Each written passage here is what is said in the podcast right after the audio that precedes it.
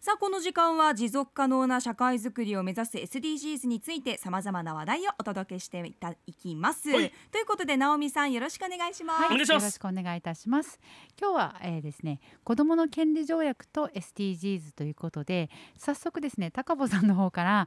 どう結びつくんでしょうかという問いが最初にありました。はいで SDGs というと持続可能なあの、まあ、社会をどういうふうに築いていくかっていうところで例えば日本で言えば子どもがしっかりと社会の中で生き生きと、まあ、成長していくですとか質の高い教育をあの私たちが保障していくですとか、まあ、飢餓がない状態とかっていうのはすごくあの未来を担う子どもたちのことですごく大事っていうふうに言われていますしあとここ沖縄の中でも子どもと貧困ということがよく言われている中で、まあ、子どもをどう見守り育てていくのかっていうことはすごく重要だと思っているので今回あの取り上げました。で、はい今日私だけではまあ心もとないので、えーゲストをお招きしています。はい、じゃあ自己紹介お願いします。はい、皆さんおはようございます。那覇市国馬児童館で館長をしています。山崎新です。よろしくお願いします。よろしくお願いします。お願いします。お願いしますはい、で今日はですね山崎新さんに子どもの権利条約フォーラムっていうことを、まあ、開催するっていうことででもそもそも子どもの権利条約って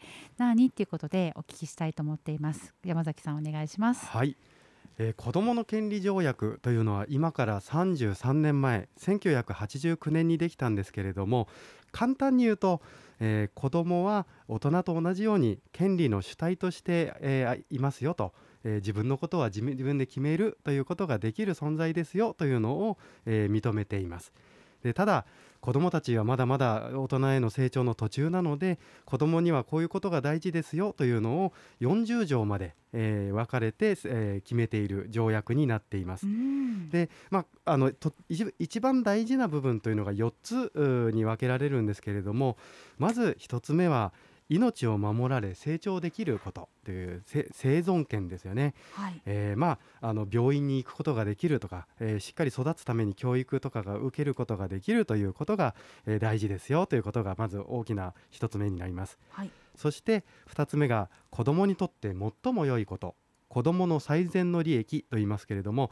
これは平成28年に児童福祉法の中にも、えーしっかり盛り込まれていて子どもにとって最も良いことは何かというのを第一に考えていきましょうということが定められています。うんそして3つ目、えー意見を表明し参加できることですね大人も、えー権利の中でね、えーやっぱり集会結社の自由とかそういった表現の自由とかがありますけれども子どもも同じように自分たちのやりたいこととか自分の思いというのをしっかり発言して意見を表明していいんだよということが、えーここに明記されています。はいそして、え4つ目が差別のない受けることがないことということですね。まあ、あの日本はやはり豊かで生活の基盤は整備されてはいるんですけれどもやはりちょこっとずつ足りない部分というのがあるかなというふうに感じています。はい、うん。うん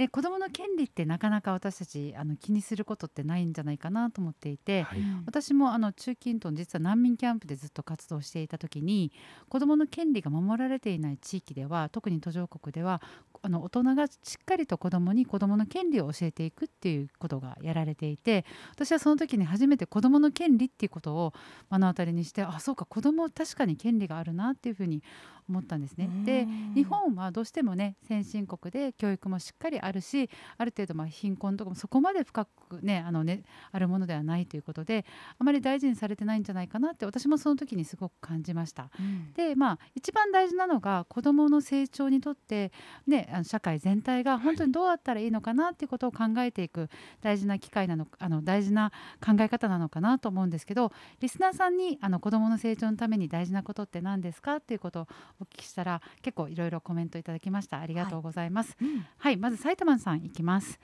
はい、剣道教室で、えーこ小学生を教えていますが、自分が気をつけていることがそそれはダメではなく、こうすればいいということを伝えていることかな。言葉一つでマイナス思考になってしまえば、一生懸命やっている子どもの成長を積んでしまいますから。っていうふうにあります。うんうんでケネディのサソリさんは、えー子どもの成長に大切なことは強制よりも見守りだと思います。興味あることややってみる。学習心の心の目をつまないようにしたいですね。っていうことで合わせて、えーと、見守りですね。宮川さんも同じことをおっしゃっています。いざって時には子どもが思っていることを周りの大人に言いやすいってことかな。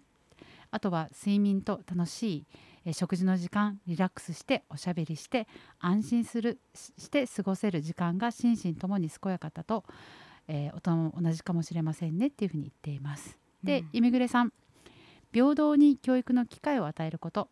経済、えー、現状の経済格差がそのままだと教育格差というのは状況は良くないしかといって権利と個性を重視しすぎるあまり基礎教育がおろそかになっては将来の国力に影響する。そういう意味ではまず平等に教育機会を与えるのがいいですかねっていうふうにコメントいただきました、ありがとうございます。山崎さんいかが考えますか？ありがたいというか嬉しいですね。やはり皆さん考えてらっしゃるんだなと思いますし、うん、あのいろんな機会を与えるってとっても大事なんですよね。うん、あの子供はやっぱり新しいものをやりたいっていう欲求があるので、うん。えー、習い事とかもやってみるって言ったらみんなやりたいんですよね。まずやらせてあげられる環境を作るということも大事ですし、ただ途中でやめたいと言ってくることもあるとは思うんですが、その時に、ええお前が言ったんだろうやりたいってって言って強制するのではなくて、どうしてやめたいのっていうのを一緒に話し合って考えることも大事かなそういう意見をしっかり聞くというのも必要かなと思いますね。なるほどですね。はい。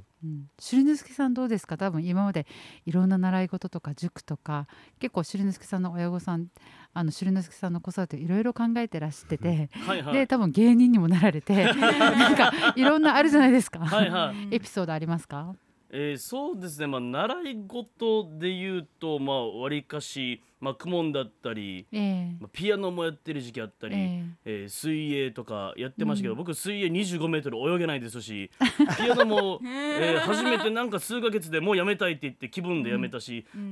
ん、なんでそうだったかとか覚えてないんですよね正直大人になったら。でも子供ならではのその、うん、なんていうのかな、もう。気分によるものなのか、なんかあると思うので、それはもう大人が確かに一個一個なんでやめるのとか、うん。まあ、頭ごなしに責められなかったのは今となっては救いだなと思いますね、やめたいんだったらやめていいんじゃないぐらいの感じだったんで僕の場合は。なるほどうん、水さんなんか経験ありますか？あ習い事とかは私はやる家ではなかったんですけど、うん、あのずっと子どもの頃から不思議だなと思ってたのは、ええ、そのまあ、両親に近い年齢の人から、うんうん、なんかあなたのためを思ってやってるのにみたいなことを言われることがあって、うんうん、親のように接してやってるのに、うん、なんだその、なんで口答えするんだみたいなことを言われることがあって、それも子供心ながらに、えなんでこの人にこんなこと言われないといけないんだろうっていう疑問はあったんですよね。だから社会全体で例えばこの子育てされている親御さんも丁寧に接したいと思っていてもできない瞬間もあると思うんですよね、忙しくってもうダメなものはダメって言っちゃう時もあると思うんですけど、社会全体が子どもの意見を聞こうとか、尊重しようみたいな雰囲気になるとだから全体で子育てをしていこうという雰囲気になると、もっともっと子どもが意見を発しやすくなる社会になるのかなってことを思いました。なんか親の責任だけにするのではなくて、社会全体で見直す必要あるなと思いましたね。うん。うん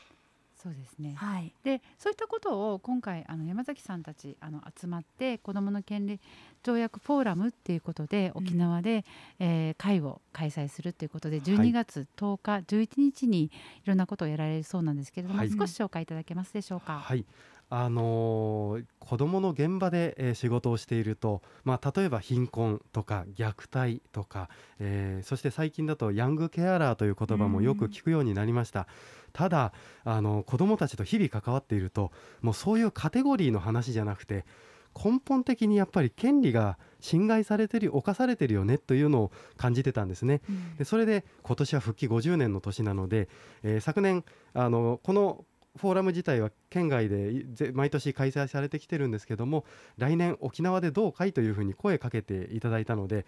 これは沖縄は子どもが日本一ねたくさん生まれて出生率も高い県なので復帰51年目からの沖縄が子どもを中心にしっかり育つ社会になったらいいなと思ってやると手を挙げて今、えー、30近くの団体と一緒に、えー、準備をして、えー、やっているものですね。で、えっと、ちょっと想像を超えてしまったんですが2日間間で30の分科会がですね入りましてあの2時間ずつみっちりいろんなテーマで子どものことを考えていこうというふうに、えー、企画が盛り込まれています。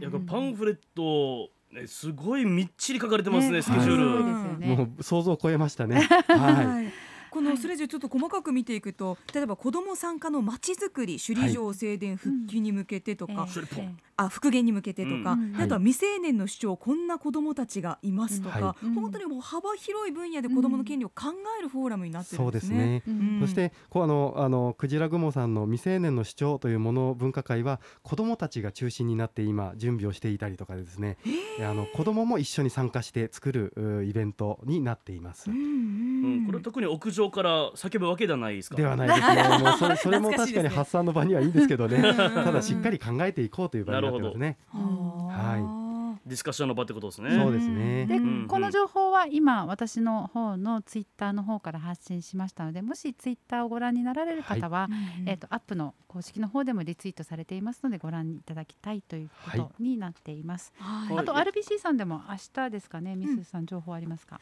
はい、えっ、ー、と明日ですね、えー、インヤス沖縄豊崎、えーにて、えー、公開生放送があるということで、はい、えー、吉見大河アナウンサー、そして伊藤和美樹さん、金城しおりさんとともに子どもの権利について、うん、えー、考える放送を予定しております。はい、こういうふうに各地でいろいろあるということで本当にねメディアもそしてあの研究者もそして現場で働いているあの子どもたちに関わる皆さん一緒に集って学びの場っていうのがあります。うん、ぜひですねよろしければあの細かいものあの子どもの権利条約フォーラム2022ってやると多分検索サイトですぐ上に上がってきますので、ねはい、ご覧になられていただいてもしお時間ある方はね参加していただけたらいいんじゃないかなというふうに思います。はい、はい、この山崎さんが、はい、えー、文学会でここに登壇するよとか参加するよみたいなのもあったりするんですか？えっ、ー、とですね僕あのいろんな人に喋ってもらいたいということで文化これをあの事務局やってるんですけども、うんうん、事務局なので忙しくてどれにも参加ができなくてなるほど。喋ることもこういう場でしかないという形で当日は静かに事務をやってます。じゃあもう、まあ、ある意味広報活動というかそこにもう注力してるんですね、はい、うん、えー、全部で30の文化会を取りまとめていらっしゃるのが山崎さんとい。うことで、はい、あの初めてねけ沖縄で初めてっていうことですよね。そうですね、なかなか聞かないですもんね、子どもの権利条約フォーラムが沖縄であるということで、改めて日時を確認しますと12月10日の土曜日と11日日曜日の2日間なんと参加無料で、はい、えー、できるということで会場沖縄大学になっています、はい、子どもの権利ってそもそもなんだろうとかね、うん、え先ほどリスナーからの質問ありましたが SDGs とどうつながるんだろうとか、うん、考え方のヒントをねたくさん学べる場だと思いますので、はい、ですね、はい、ああらかじめ申し込みも必要なんです、ね、そうですね。ちょっとキャパがあの教教室の中のやっぱり人数を制限しながらなので、うん、えー、事前に申し込みの方をしていただけたらと思います、えー、公式ホームページの参加申し込みフォームから、えー、申し込みできるということでぜひ皆さん事前のチェックをお願いします、はい、ということで玉城直美のスクープ SDGs のコーナーでした。ありがとうございました。ありがとうございますアップのポッドキャスト最後までお聞きいただきありがとうございました。生放送は平日朝7時から。FM921 AM738 RBC アイラジオ。県外からはラジコでお楽しみください